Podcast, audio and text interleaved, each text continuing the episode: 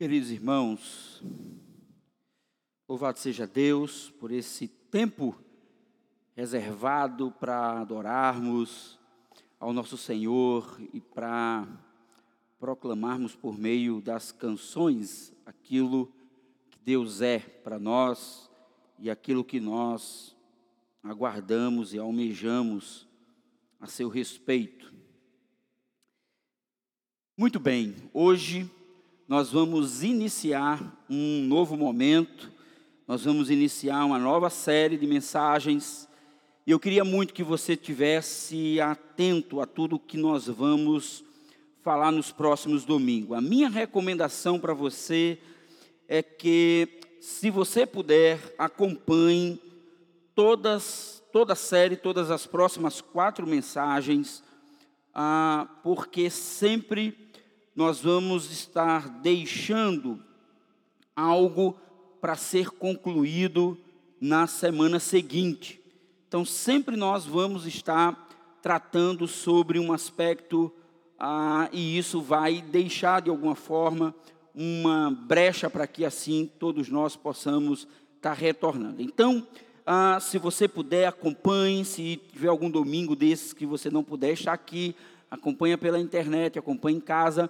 A partir dessa semana, ah, nós vamos estar mudando um pouco a dinâmica a respeito das, das redes sociais, do nosso YouTube. Então, a partir da semana, ah, o que vai estar sendo disponibilizado não serão ah, o culto inteiro. Né? Vocês vão poder acompanhar flashes do culto, momentos do culto durante a semana nas redes sociais, mas ah, no YouTube vai estar disponibilizado a mensagem. Então você vai poder estudá-la, você vai poder ah, se dedicar um pouco mais a rever alguma coisa que tenha ah, ficado sem ah, alguma compreensão sua.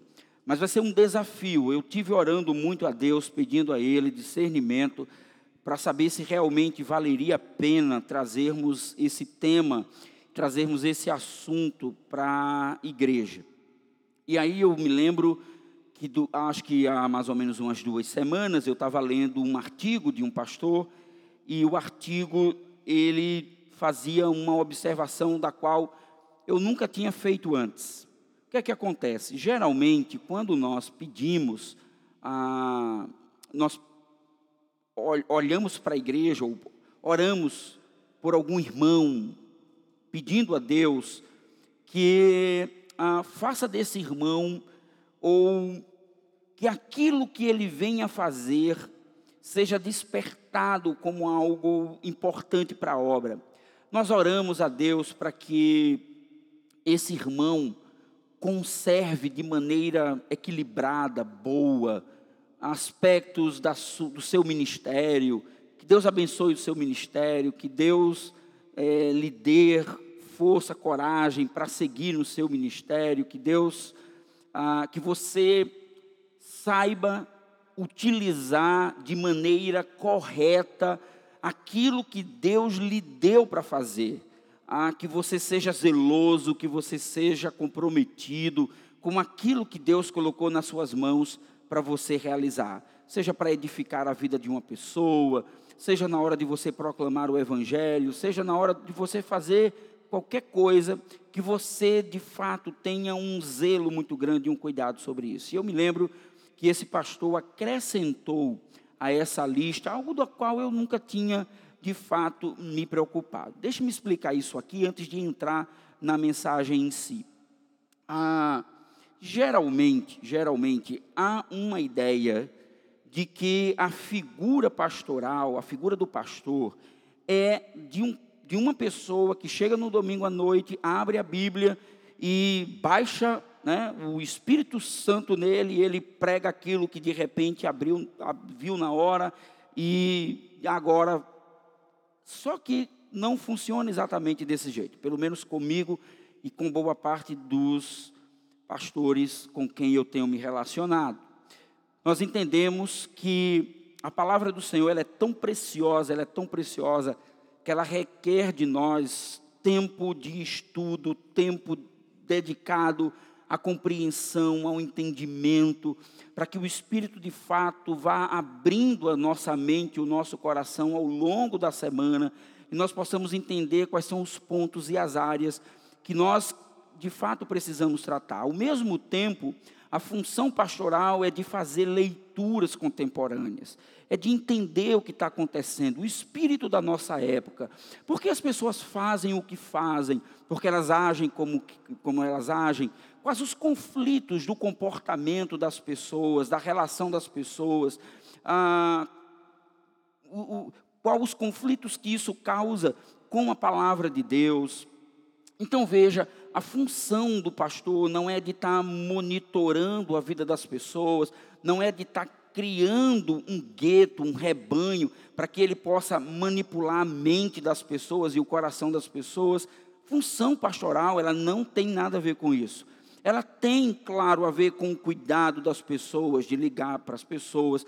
E eu sou muito ciente das minhas próprias limitações em relação algumas características que talvez alguns irmãos aguardassem minha como pastor, mas eu tenho uma convicção muito clara da minha vocação como pastor. E a minha vocação, ela está muito relacionada com o ensino, com a transmissão da experiência, do aprendizado das Escrituras. Eu tenho muita ciência disso. E é tão engraçado que isso fica tão tão patente que muitos irmãos acabam falando comigo e quando se referem a mim, às vezes esquece de chamar pastor e chama professor. Várias vezes. Aí, professor, não, é pastor. Não, tá, não importa. Se é professor ou pastor. Pastor mestre, a Bíblia, inclusive, ensina isso lá em Efésios. Mas o que eu estou dizendo? Por que, eu estou dizendo isso, queridos?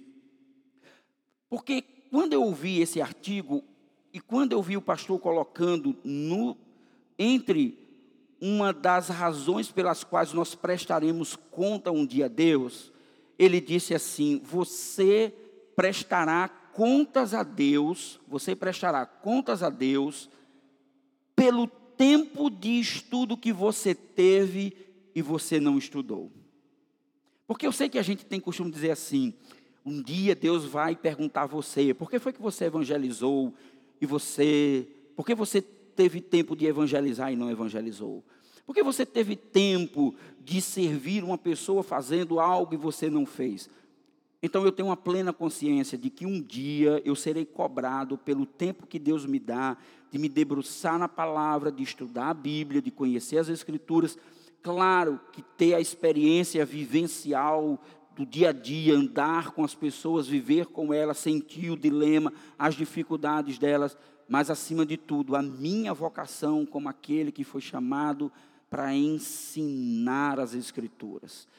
E todo pastor precisa ter essa preocupação de ensinar, de abrir a Bíblia e dizer assim diz o Senhor, e não simplesmente chegar no domingo à noite e dizer o que vem do seu coração.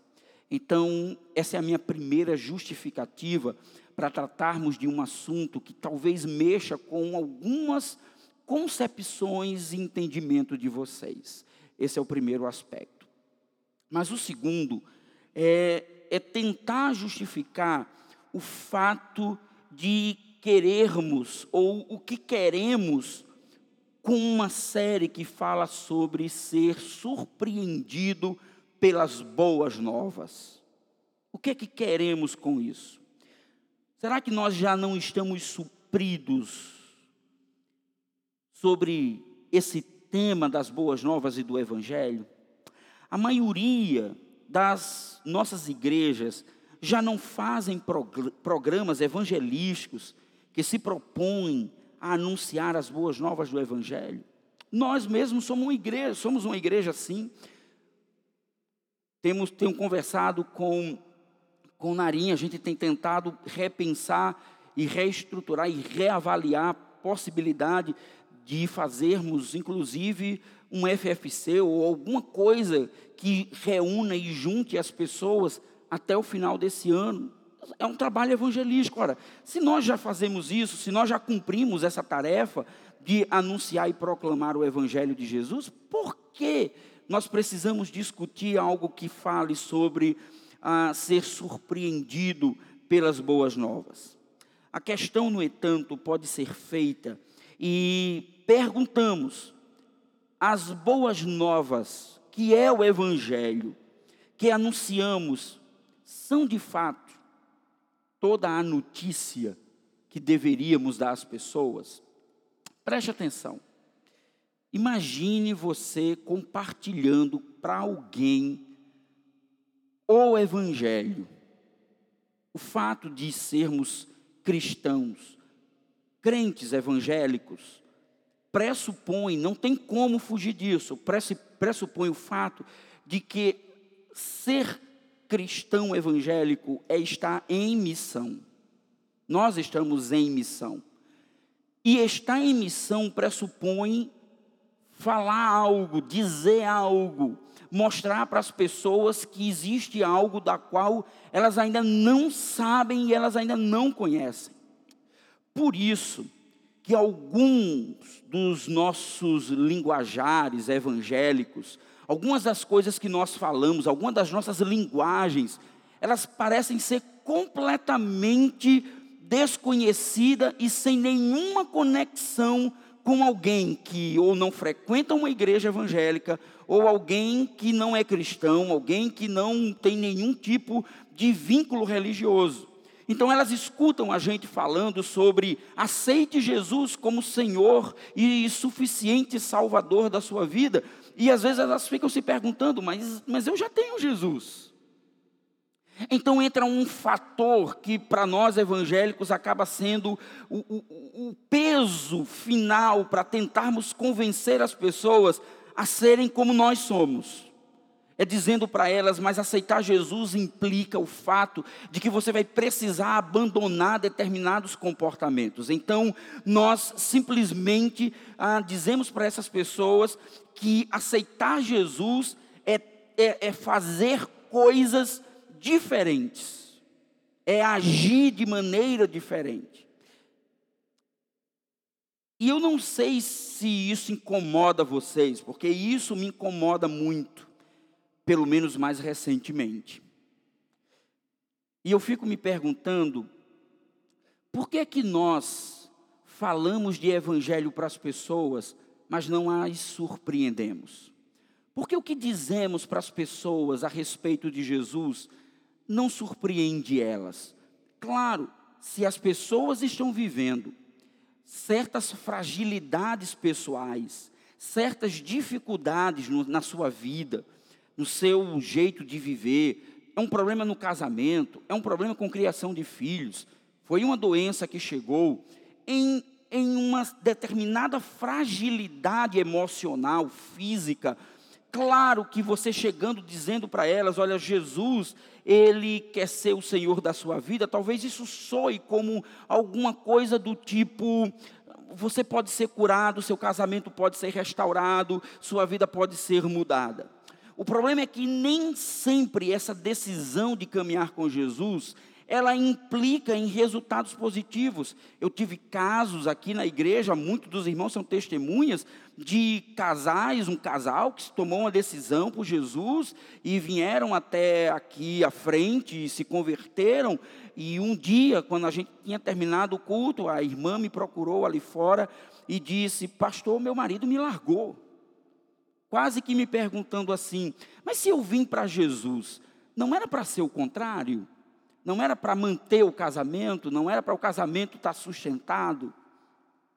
São essas expectativas que nós precisamos reavaliar e repensar, para que possamos dizer para as pessoas exatamente qual é a boa notícia que foi dada um dia e que vai causar um impacto tremendo na, nas nossas vidas. Porque fazer falsas promessas não tem nada a ver com o Evangelho de Jesus.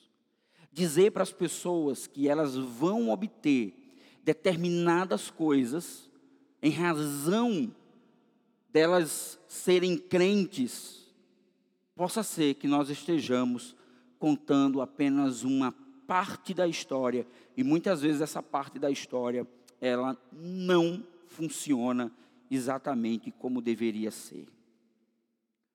O que é uma boa notícia? ou o que uma boa notícia seria capaz de fazer com uma pessoa e com um povo. Imagine você recebendo uma boa notícia. O que isso seria capaz de fazer na sua vida?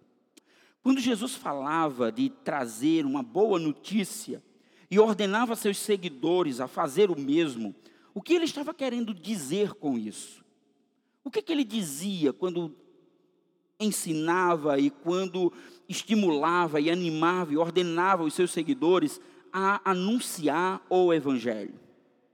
Vejam, a minha intenção, ela não é de trazer confusão para a sua mente, mas de mostrar que o que chamamos de pregar o Evangelho pode estar meio que desconectado do contexto e sentido real da palavra do Senhor.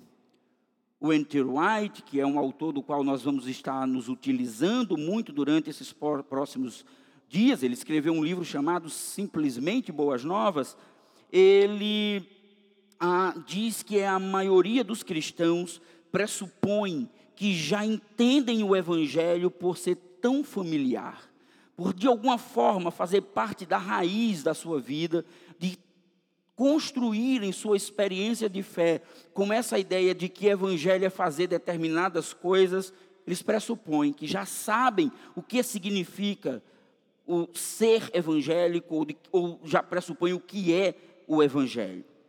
Talvez transformar o conceito de evangelho em verdade do evangelho ou até mesmo em explicar a pessoa em como se tornar um cristão não seja tudo aquilo que realmente fala o evangelho nós aprendemos algumas nomenclaturas, tipo verdade do Evangelho. A verdade do Evangelho, mas o que é a verdade do Evangelho? Ou dizemos para as pessoas que, na verdade, o Evangelho é se tornar, o Evangelho é se tornar um cristão. Mas o que é que compõe tudo isso? Como é que essas coisas, elas funcionam? Às vezes, está tão automático que nós nem sequer paramos para pensar. Aliás, nós não gostamos muito de nada que force a nossa mente e que nos obrigue a pensar um pouco mais. Nós gostamos dos status quo, nós, nós gostamos das coisas como estão, mexer com estruturas, mexer com ideias, mexer com algumas coisas que consideramos fundamentais, isso, isso gera em nós um certo desconforto, nós não gostamos disso. Ora, antes de avançarmos no texto bíblico, me permita trazer alguns conceitos que envolvem uma boa notícia. E deixa eu fazer isso contando uma história. Eu quero contar duas histórias, uma minha, pessoal, e outra tem a ver com a própria história da humanidade. Em 95, 98, 98, Micheline me traz uma notícia de que estava grávida.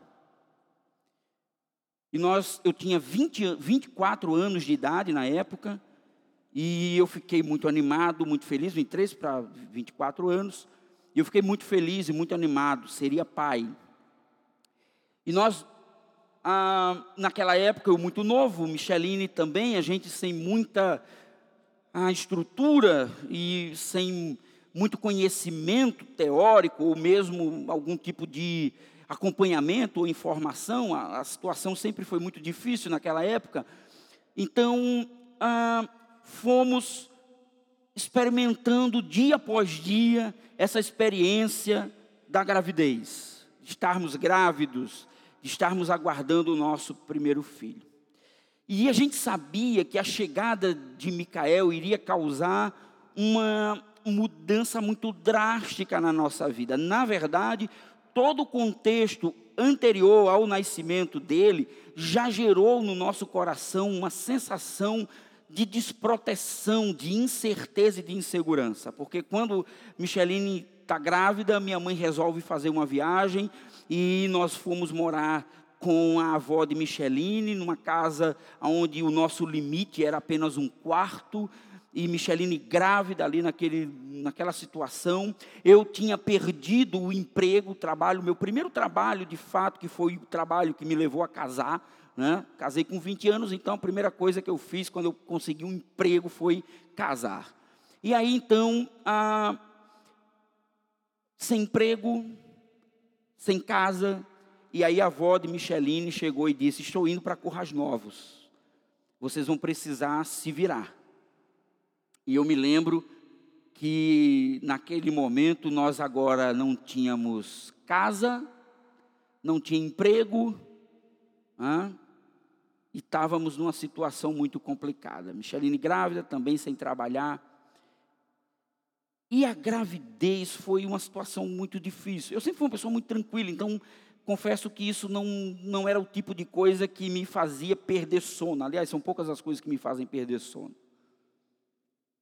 Mas a gente ficava pensando o que é que vai acontecer. Então, ah, me lembro que uma vez nós fomos para um culto, numa tarde na igreja chamada Culto da Hora Nona, era um culto às 15 horas que existia na igreja, lá nas quintas, Igreja Batista Cristã, e nós fomos para esse culto, e nesse dia, nesse momento, eu me lembro que eu pedi oração e contei a história, e na mesma hora um irmão chegou para mim e disse, Renildo, nós, é, eu trabalho num hospital e esse hospital está precisando de pessoas que trabalhem com computadores. Você vai precisar aprender rapidamente mexer em computador. Se você quiser esse emprego é seu, a vaga é sua e a gente consegue. Você vai ter que fazer a parte de abastecimento de medicamento dentro dos postos no hospital, na época hospital médico cirúrgico. E aí então eu tive que correr, ainda me lembro indo para a casa do, do Cláudio, mexendo no Windows 95, não sabia nem como é que funcionava aquilo tudo, e eu lá tentando organizar as coisas, aprender a mexer em computador. E na mesma, na mesma tarde, uma irmã que é muito preciosa para a gente, Sandra, ela chegou e disse: Eu tenho uma casinha nos fundos da minha casa, na Zona Norte. Se vocês quiserem, vocês podem ir para esta casa. A única coisa que vocês fazem é só ajudar com a conta de, de água. Acho que foi isso. Numa tarde, Deus resolveu o problema do trabalho e resolveu o problema da casa. E nós já estávamos mais animados, mais felizes, mais, né, com uma perspectiva melhor. E Micheline então partiu no final, no início de janeiro, né? Partiu para Currais Novos para ter neném lá, porque era mais fácil para ela em relação, à questão da família, família toda próxima, ficava melhor de ter bebê lá. E Micheline partiu para Currais Novos.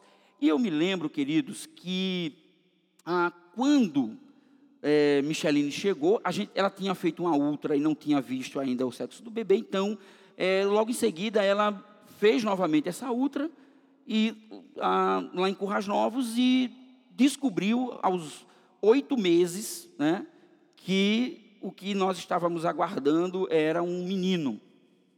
E ela deixou muito claro, ele só vai nascer em fevereiro, porque ele está com, eu estou com oito meses. E aí ficou tudo tranquilo, tudo na paz. E eu ia trabalhar, e aí, mais ou menos três dias depois, que ela me, dois dias depois, que ela me dá a notícia dizendo que era para comprar cueca ao invés de calcinha, porque era menino, o telefone toca.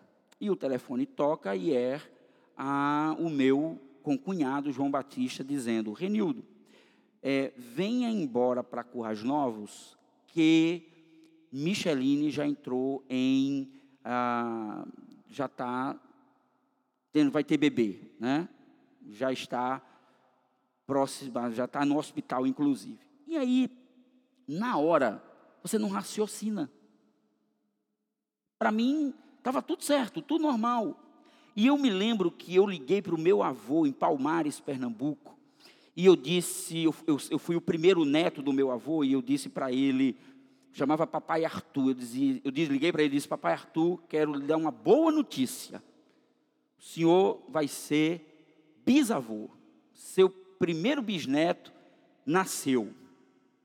E eu liguei para ele, peguei um ônibus, fui para Currais Novos, e a viagem era aquela viagem tensa, mas nenhum momento me passou qualquer ideia de algum problema. Quando nós chegamos no hospital, quando cheguei em Currais Novos, desci na rodoviária e cheguei na casa da mãe de Micheline, a sensação eu, eu sinto até hoje. Até hoje eu sinto. Quando eu entro na casa, aquelas pessoas caladas, silenciosas, com cara de choro, e eu sem entender nada, porque ninguém tinha me contado. E eu me lembro que me procuraram e disseram para mim: Olha, Micheline, o bebê está bem, o bebê está ótimo, ele nasceu, está seguro, mas Micheline não há certeza de que ela vai sobreviver. Porque ela teve eclâmpsia e ela precisa ser imediatamente transferida para Natal, porque não tem plaquetas, ela está com uma hemorragia ininterrupta e ela precisa fazer reposição de plaquetas e não tem plaquetas no hospital de Currais Novos. Ela precisa ir para Natal. E aí eu me lembro que naquela hora me bateu um desespero, 24 anos, sem muita perspectiva, e bateu um desespero, uma incerteza, uma insegurança, e eu disse: vou ficar só com o menino nos braços. E eu me lembro que a gente foi para o hospital, quando chegamos no hospital, eu me lembro que eu entrei num quarto, fiquei orando, e fomos para o hospital. Quando chegamos no hospital, o médico reiterou e disse: ela tem que ser transferida para Natal, mas não há nenhuma garantia de que ela sobreviva, porque a viagem é um pouquinho longa e ela precisa fazer reposição de sangue, porque ela está perdendo muito sangue. Eu me lembro que nós pegamos uma ambulância, ainda me lembro de todas as cenas. Ela passando numa maca baixa, perto de mim, muito inchada, verde, e eu me lembro olhando para aquela cena e o médico disse: alguém precisa ir com ela. E eu entrei na ambulância, fui com ela, entrei em contato com o mesmo rapaz que tinha me falado do emprego, do trabalho. Ele foi padrinho nosso de casamento e ele era enfermeiro desse hospital médico cirúrgico e a tia dele era diretora da Januário Cico. E aí ela disse, ele disse, a, a, luta era encontrar vaga aqui, em hospital aqui em Natal, e eu me lembro que ele disse: é, tragam ela que a gente conseguiu uma vaga aqui na Januário. Não sei como, mas conseguiu. E levaram Micheline, eu fui, me lembro que eu fui na ambulância com ela. No meio do caminho, nós nos encontramos com esse nosso irmão. Ele saiu do carro, é, entrou na ambulância, eu saí da ambulância, entrei no carro a ambulância seguiu o caminho para Natal e a gente foi atrás. Eu me lembro ainda duas irmãs que iam dirigindo o carro, a esposa desse irmão e mais uma outra irmã que mora hoje no Rio de Janeiro. E eu me lembro que ela ia conversando, tentando me distrair, a cabeça a mil. E o que eu esperava era uma boa notícia.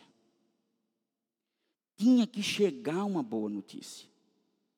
Eu me lembro que quando nós chegamos no hospital, paramos o carro no estacionamento. Quando eu saí, eu me lembro que o meu irmão que acompanhou ela saiu, desceu as escadas e me procurou e disse: Tenho uma boa notícia para você. O sangue parou, o sangramento parou, a hemorragia cessou com apenas uma única bolsa de plaquetas.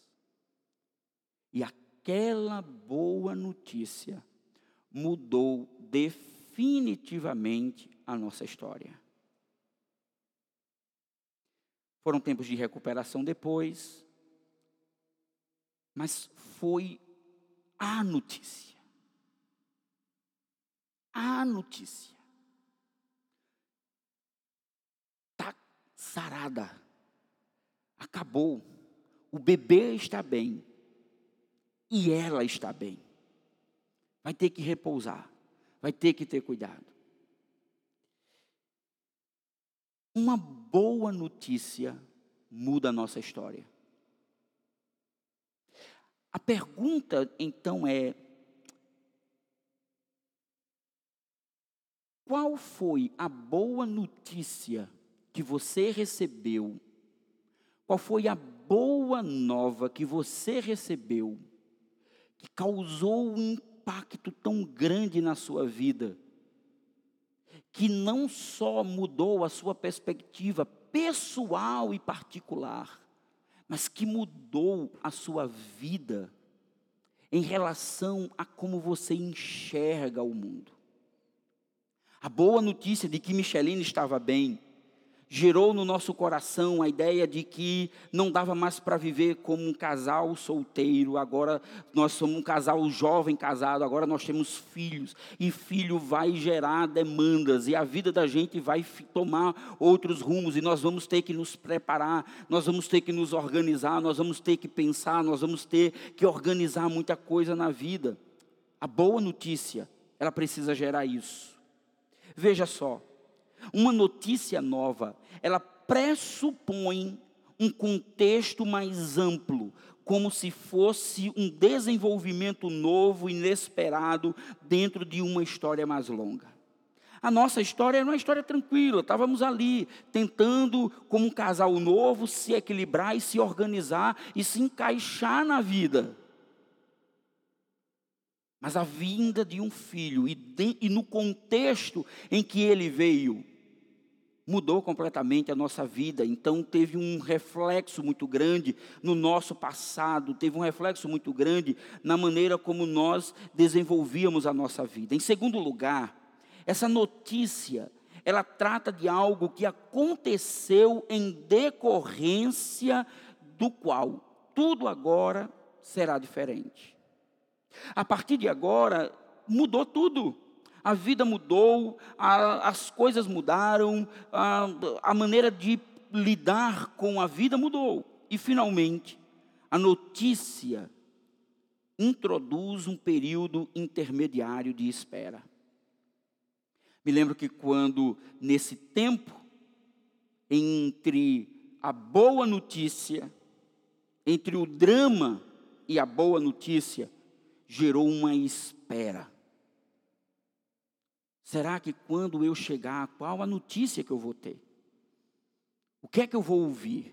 O que me dirão? Mas é impressionante quando você escuta a boa notícia, ela simplesmente muda a sua vida. Assim, nós vemos que o que a boa notícia faz regularmente é inserir um novo evento em uma velha história apontando para o futuro maravilhoso, até então fora do alcance, assim introduzindo um novo período no qual, em vez de viverem em esperança, as pessoas passam a esperar com empolgação aquilo que elas sabem está a caminho. Então, quando eu falo de boa notícia, eu estou falando de algo que vai afetar a minha vida que vai mudar a minha perspectiva, que vai simplesmente gerar uma expectativa muito grande a respeito de algo novo que vai acontecer. Isso é evangelho é a expectativa, você gera no coração de alguém a ideia de que vai acontecer algo extraordinário na vida dessa pessoa. Essa pessoa vai receber uma notícia que vai mudar a sua maneira de pensar a realidade. Evangelho é isso. Evangelho é isso. Mas, o que é que acontece? Ao invés de falarmos às pessoas, e darmos a ela uma boa notícia, nós damos conselhos. E é esse ponto que eu preciso organizar com vocês em nossas mentes. O que é um bom conselho? Um bom conselho é o seguinte: que nós confundimos com o evangelho. Bom conselho é quando nós chegamos para alguém e dizemos assim: você precisa aceitar Jesus como seu Salvador. Isso não é boa notícia, você não está dando boa notícia para ela. Você está dando um conselho. Olha, é o seguinte: se você não aceitar Jesus, hum, o inferno te espera. Se eu fosse você, voltaria rapidinho e aceitaria Jesus, para não ter que ir para o inferno. E nós chamamos isso de dar uma boa notícia. Me parece não ser uma boa notícia. Até porque todos nós, não nascemos para querer Deus, nós nascemos com desejo de rebeldia constante.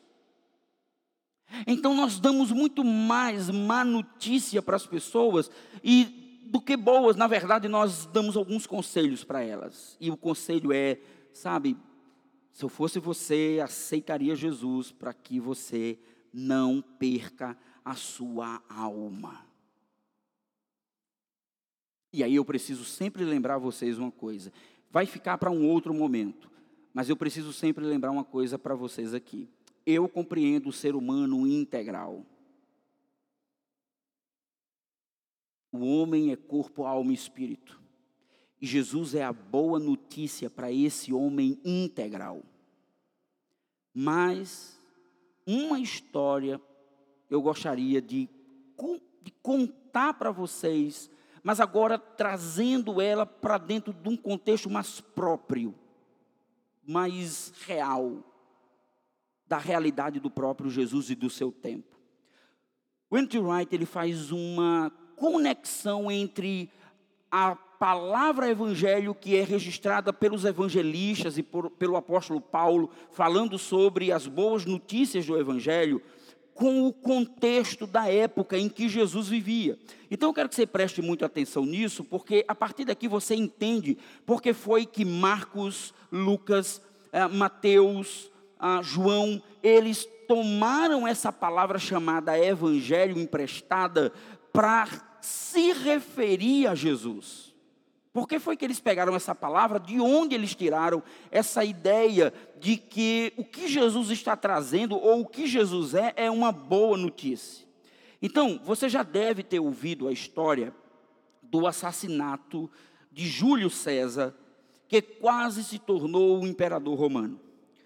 Como o caos civil ocasionado pela morte de Júlio César, ou com o caos causado pela morte né, de Júlio César, seu filho adotivo, Otávio, se uniu a Marco Antônio, que foi amigo de César. Quem conhece um pouco da história de Roma, a história do Império Romano, vai começar a se conectar aí com a ideia.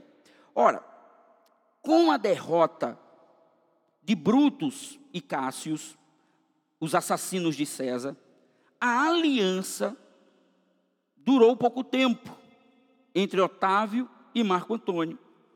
Marco Antônio e Otávio se tornaram inimigos. Mesmo a guerra acontecendo longe de Roma, o clima na cidade era de total insegurança. Então, Otávio e Marco Antônio se degladiavam no Oriente Enquanto isso, a cidade de Roma ficava na expectativa qual notícia seria trazida.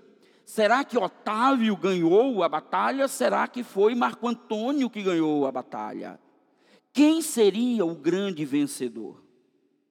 Agora, imagine se você fosse amigo da família de César e Otávio toda notícia que chegava do fronte de guerra lhe deixava apreensivo. Se Otávio vencesse, seria uma boa notícia para você. Se Marco Antônio vencesse, seria uma má notícia para você. Mas aí veio a boa notícia.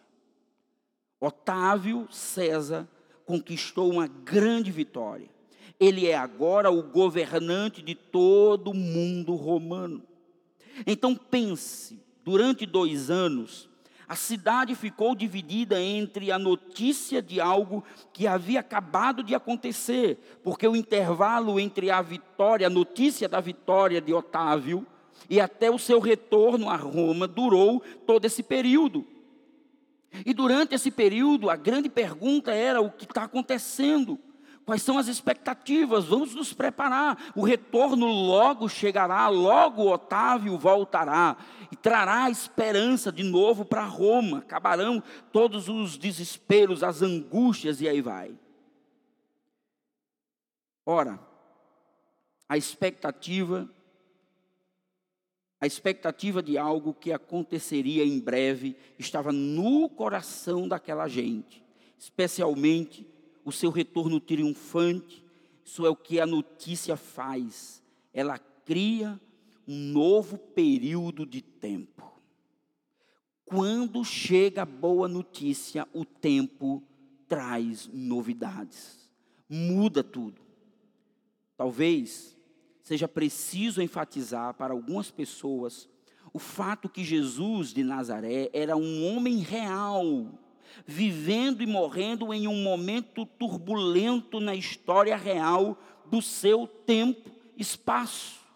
A mensagem que ele declarou e a mensagem acerca dele, que os primeiros cristãos chamavam de boas novas, não era sobre como fugir daquele mundo.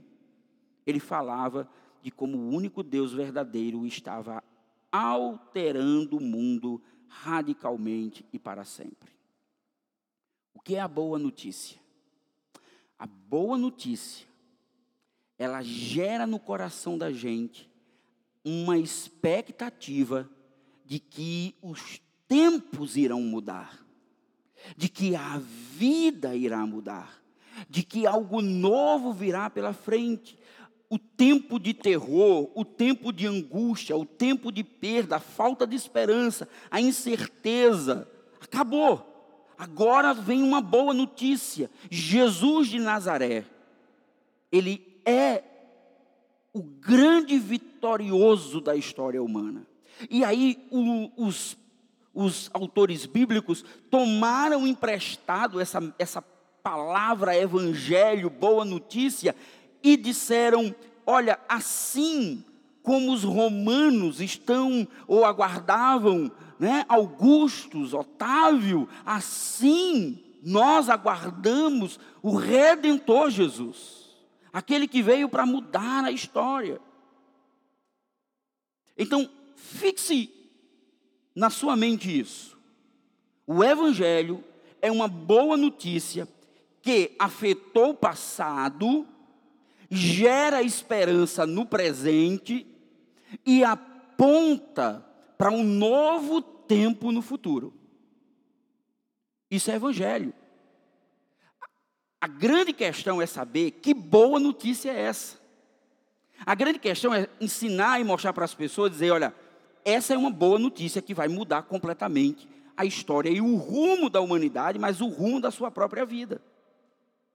Dito isto, então, uh, eu gostaria que nós pudéssemos acompanhar um evento, um evento na história da igreja que foi registrado lá no livro de Atos, que pode ilustrar um pouco os efeitos dessa boa notícia e como ela impacta não apenas a vida individual das pessoas, mas também as estruturas que a cercam.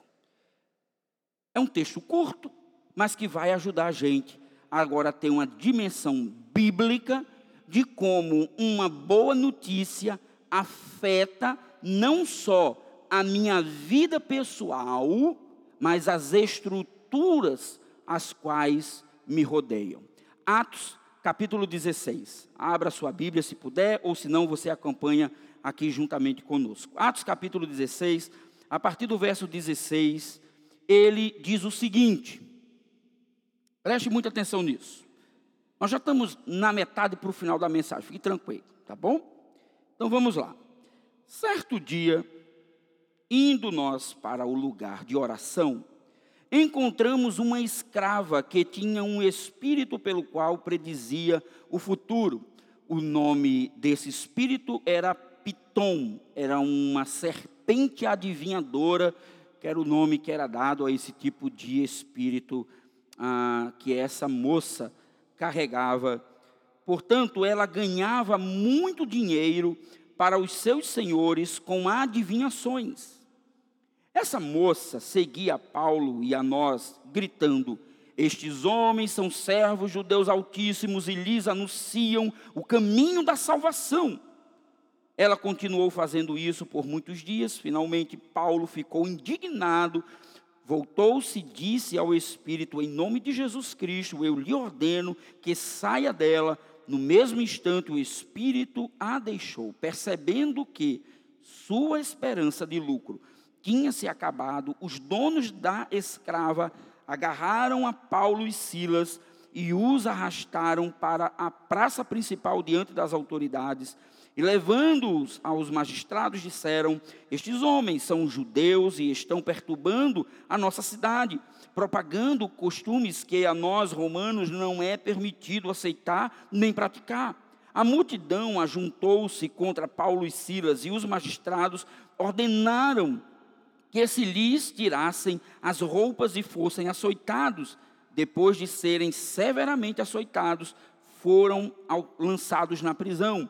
Diz que o carcereiro, percebendo, o carcereiro recebeu instrução para vingá-los com cuidado, tendo recebido tais ordens, e vigiá-los, né? Não vingá-los, vigiá-los com cuidado, tendo recebido tais ordens, ele os lançou no cárcere interior e lhes prendeu os pés no tronco. Vamos lá, a história é longa, ela conta a história de Paulo em Filipos, o nascimento da igreja em Filipos. Por sinal, essa provavelmente deve ser uma próxima série que nós vamos trabalhar.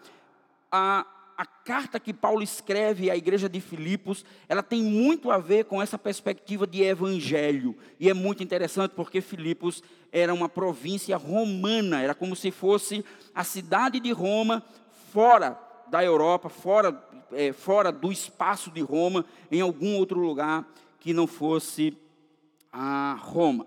Então vamos lá. O que, que acontece? Uma mulher a serviço da exploração comercial. Esse é o contexto. Uma mulher que é escrava, e parece que não era escrava apenas de um único homem, era escrava de um grupo de pessoas que de alguma maneira, por meio, claro, por meio da adivinhação do espírito que a possuía, ela sim adivinhava e isso servia de fonte de lucro para essas pessoas. Era uma mulher, uma mulher não só escrava de um homem, mas escrava de um jogo de lucro para os seus senhores e para a própria cidade. Então, o que é que nós temos aqui? Nós temos uma mulher que é escrava, mas que ela não é só escrava no sentido de pertencer a uma pessoa, mas ela também era escravizada por um tipo de entidade que fazia com que ela adivinhasse. E a percepção de alguns oportunistas, os seus donos como oportunistas, viram nisso uma forma de lucrar. E é interessante porque essa, essa atividade econômica, ela fazia parte dos hábitos e costumes daquelas pessoas daquela cidade. Eles faziam aquilo como um hábito, como um costume, como algo que representava o próprio ethos, a própria maneira da cidade se enxergar e de se perceber dentro da sociedade. Então, é, dizer, é, tirar daquela mulher aquele espírito, era automaticamente causar impacto econômico na vida pessoal daqueles indivíduos, como era também causar impacto econômico para a própria cidade, porque se com eles têm lucro, eles movimentam o comércio e a vida da cidade, mas ela também causava um problema religioso. Religioso.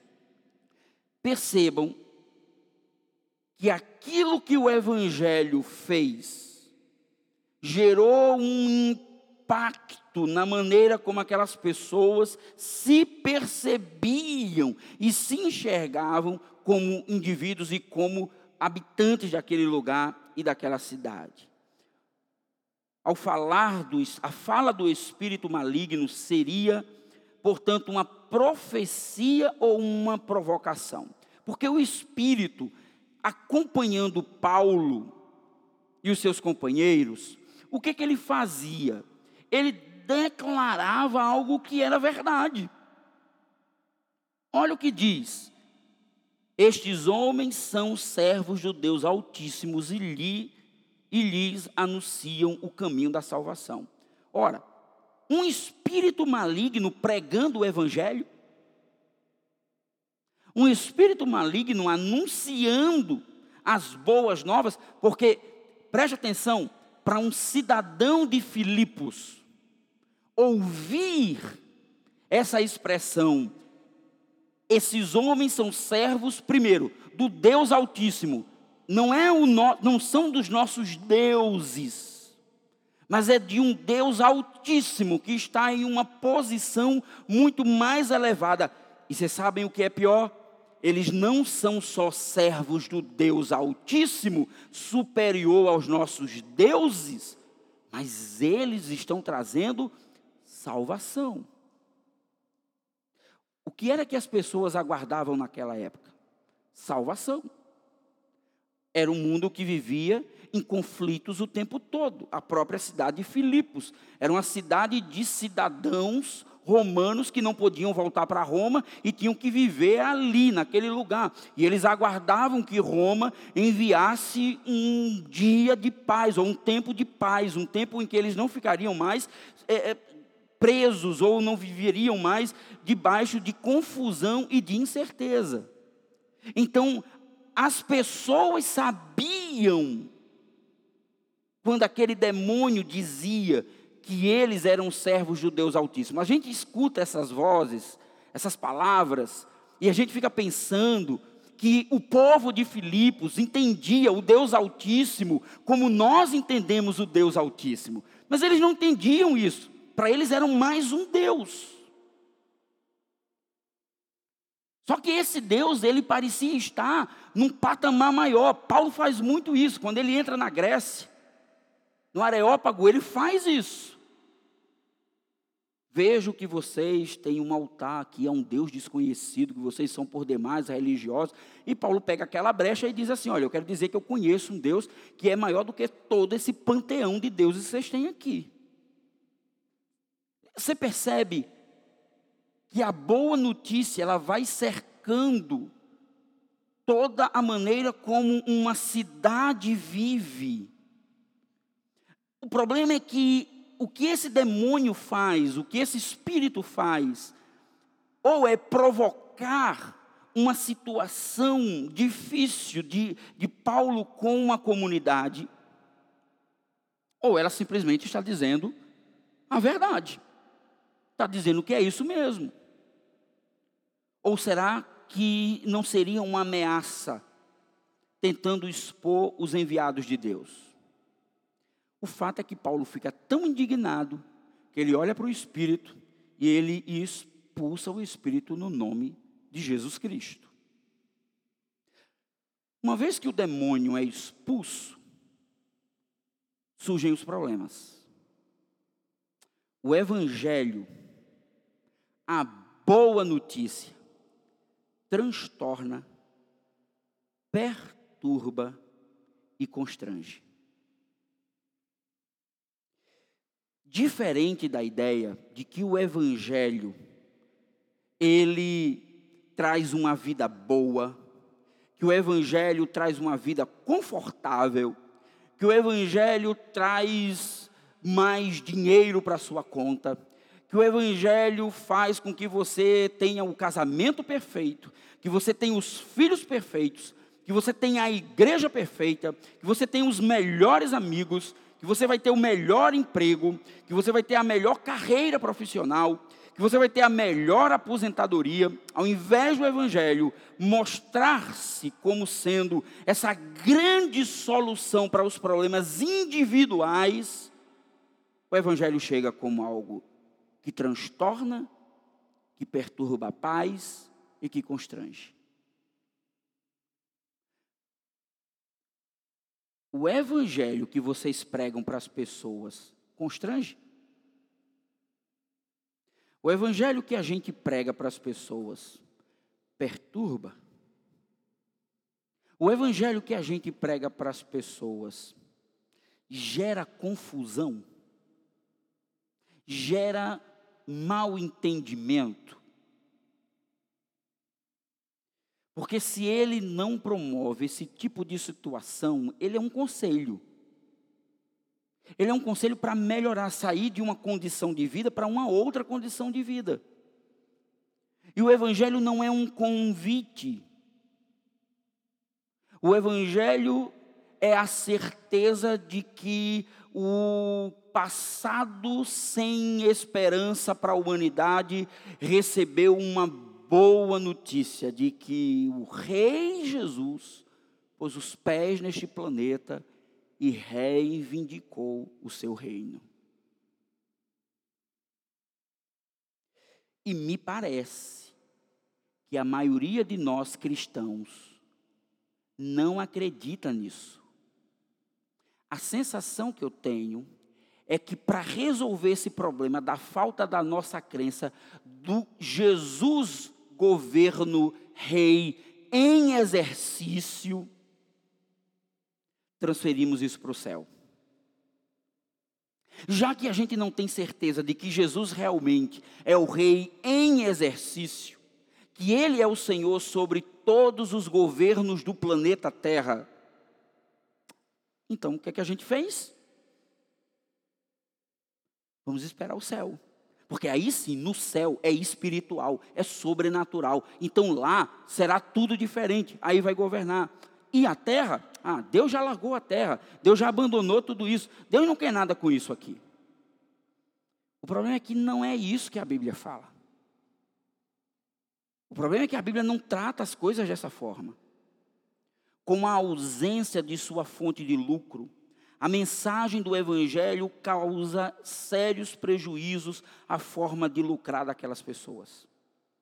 Qual é o problema do Evangelho? Ele causa constrangimento.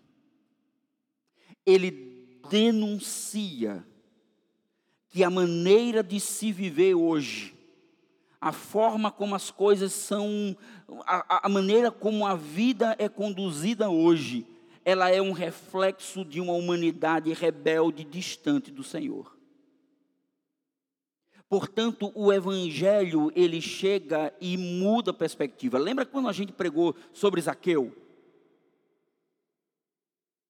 O evangelho foi uma boa notícia tão poderosa na vida de Zaqueu, que ele olhou para Jesus e olhou para as pessoas que estavam ao seu redor e disse: Hoje, hoje, agora, eu vou restituir quem a quem eu defraudei. E metade do que eu tenho eu vou dar aos pobres. Só o Evangelho, só uma boa notícia é capaz de mudar a visão de mundo de um indivíduo. Isso é Evangelho. Evangelho não é dizer para as pessoas, aceite Jesus, que sua alma está garantida no céu. Isso é um conselho.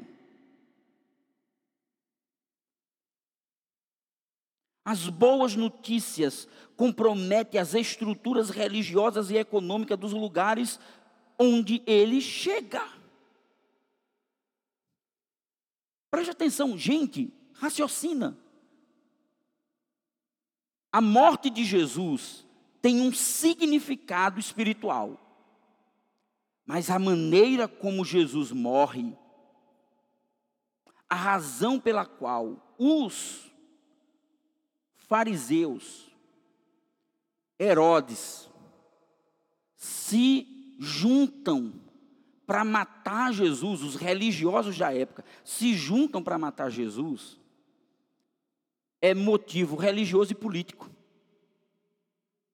É político porque eles diziam: esse cara quer ser rei, então precisam matar logo ele. Por isso que está lá na cruz, está escrito: Rei dos Judeus. Está escrito lá em cima. Quer ser rei. Mas ele não só queria ser rei, ele queria ser teocrático. Ele queria ser o próprio Deus. Ele queria ser o Augustus. Ele queria ser o César. Porque a palavra a qual os discípulos se referem a Jesus, chamando ele de Senhor, curios, a palavra grega que se referia a Senhor era a mesma palavra que os Césares exigiam que o povo os chamasse, porque o povo deveria olhar para o César como soberano e como Deus. E os evangelhos, os evangelistas dizem: não, não, não, não, não. César não é Deus, Jesus é Deus. Jesus é soberano, Jesus é divino.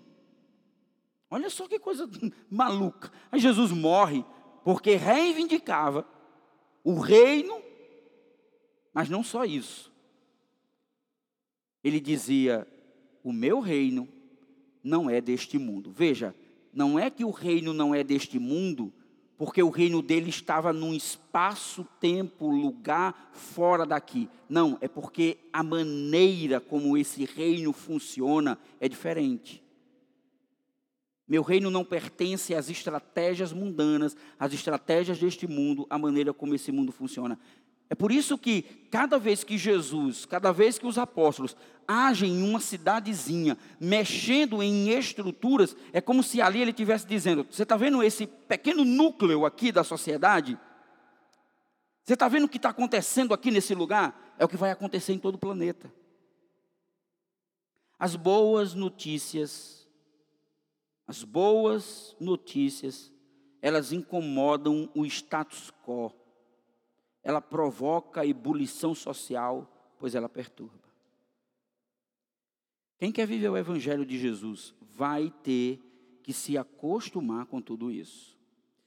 Então, para concluir, nesse primeiro encontro, meu desejo foi de nortear e abrir caminho para que nós possamos entender como o Evangelho é mais do que nos contaram. Nossa tarefa não é dar conselhos, mas apresentar uma notícia que fará os céus e a terra tremer, estremecerem na vida das pessoas.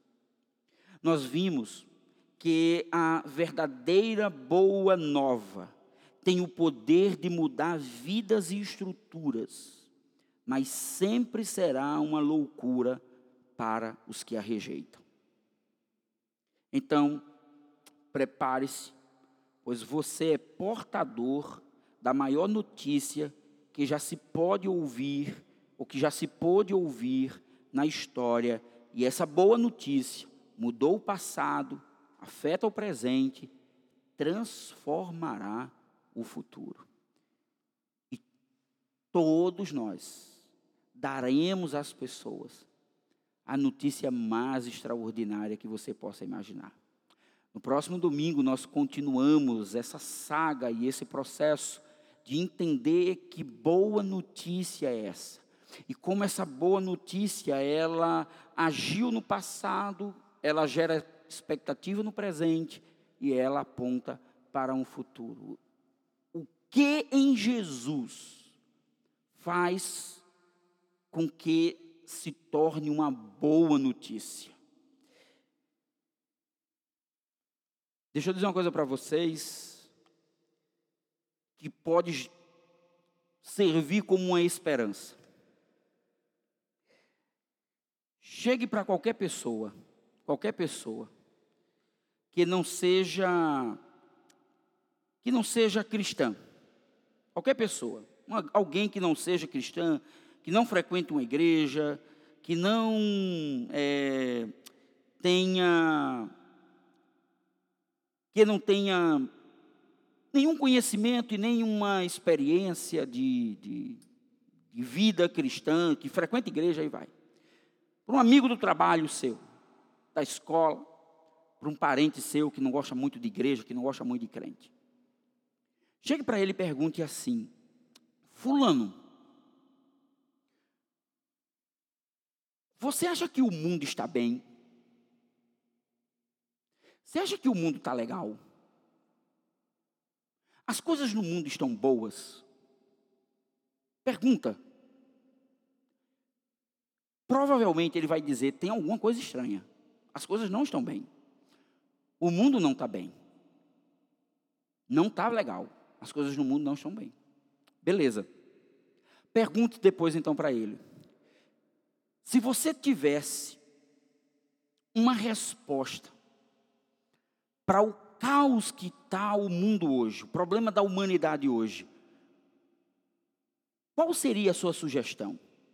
O que para você seria, finalmente, uma solução para o problema da humanidade? Alguns vão dar suas respostas. Outros vão ficar na dúvidas, em dúvidas. Mas a questão é: onde, onde entra você com uma boa notícia? O que você vai dizer para essa pessoa que olha para o mundo e vê que está tudo errado com ele? Vou só lhe dar uma dica. Dizer para essa pessoa simplesmente que Jesus é a solução não vai ajudar muito. Você vai precisar cavar mais. Você vai precisar entender como o que Jesus fez, o que ele é, afetou o passado, gera esperança no futuro, gera esperança no presente e transformará o futuro. Se não, se não, irmãos, nós seremos pouco produtivos. Transformaremos o Evangelho em uma espécie de notícia pessoal e particular. E o Evangelho não é sobre você. O Evangelho é sobre o que Jesus fez para restabelecer a ordem no mundo caído sem Deus. O Evangelho não é sobre se você vai ganhar um emprego bom ou uma promoção boa amanhã. O Evangelho não é sobre se você vai restaurar o seu casamento amanhã ou depois, ou se os seus filhos terão um, bom futuro profissional. O Evangelho não é sobre essas coisas. Ele afeta essas coisas, mas ele não é sobre isso. O Evangelho é algo que vai mudar a maneira como nós enxergamos a vida e a realidade, porque vai gerar esperança no nosso coração.